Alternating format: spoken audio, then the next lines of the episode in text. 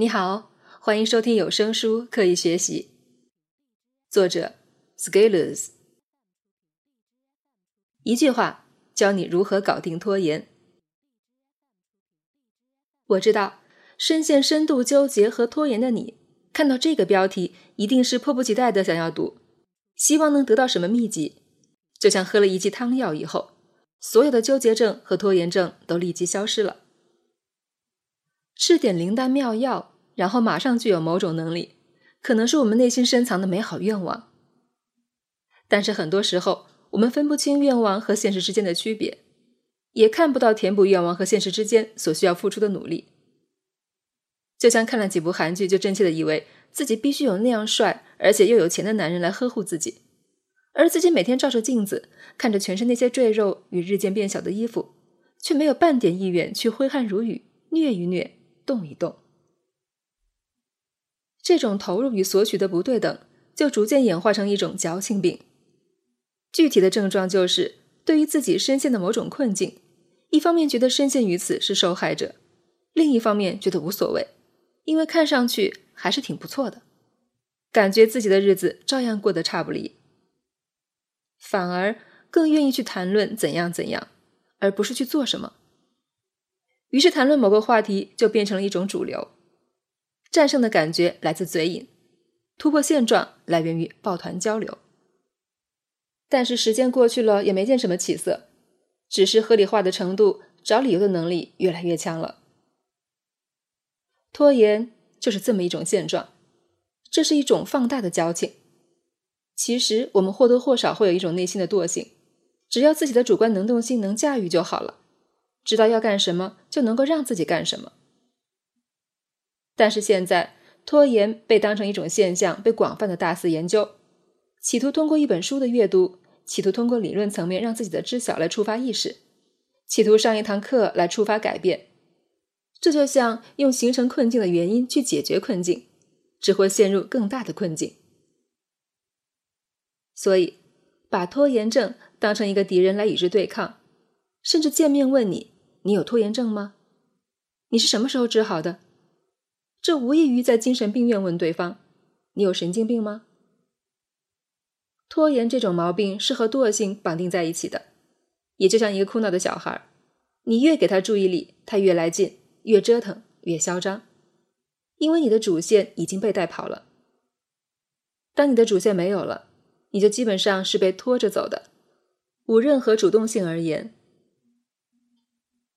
与拖延相反的就是行动，所以干掉拖延的只有行动，而且这是一个自循环的过程。就是拖延的人没有行动力，而解决拖延就需要有行动力，而没行动力的人做事就会加重拖延。大家看看，我们在时间和金钱方面是不是也同样的？没钱的人因为没钱，因此他的行动都是按照省钱少花钱来做的。而不是按照增值的最大方向行动，而这样的决策会进一步恶化这个处境。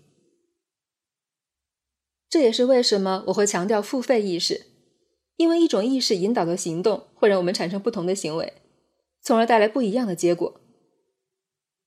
而摆脱拖延困境最好的方式就是去行动。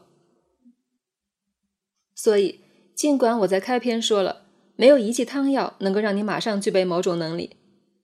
但是下面这句话，如果你能做到并且执行到位，你基本上能够解决绝大部分的拖延情况。我的这一句话是：五分钟能做完的事情，马上就去做；五分钟做不完的，马上先做一点点。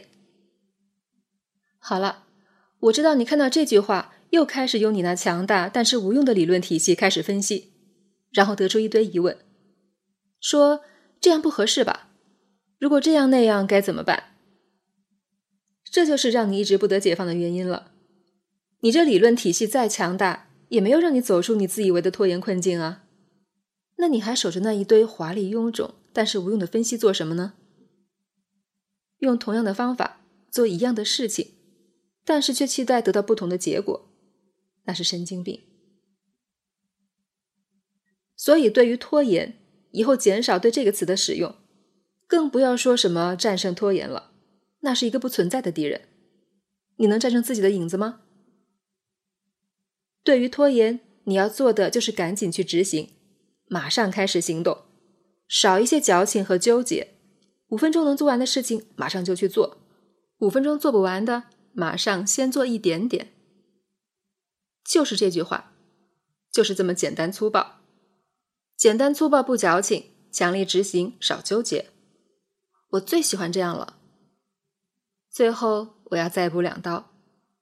有人会说个体差异的问题，说我的拖延是特殊的拖延，优雅的拖延，精美的拖延，长得好看的拖延，不适合这个。这个问题就像你和我讲法律，我和你耍流氓的问题一样。我相信这是规律，我愿意遵循规律的引导。规律的普适性是屏蔽个体差异的。大家想想重力。你会觉得自己因为脸长得好看，就算拥有能够吸引蝴蝶的那种好看，在你作死不好好走路的时候就不会摔跤吗？有可能哦，你去试试。还有人会说，我什么时候才能彻底干掉拖延啊？我在前文说过，这是和惰性相关的，惰性是基因里的一部分，不要对抗，不要想当然。你花费毕生积蓄买下的房子，也才只有七十年产权，而不是保你代代世袭呢。你觉得自己能从基因里面消除惰性吗？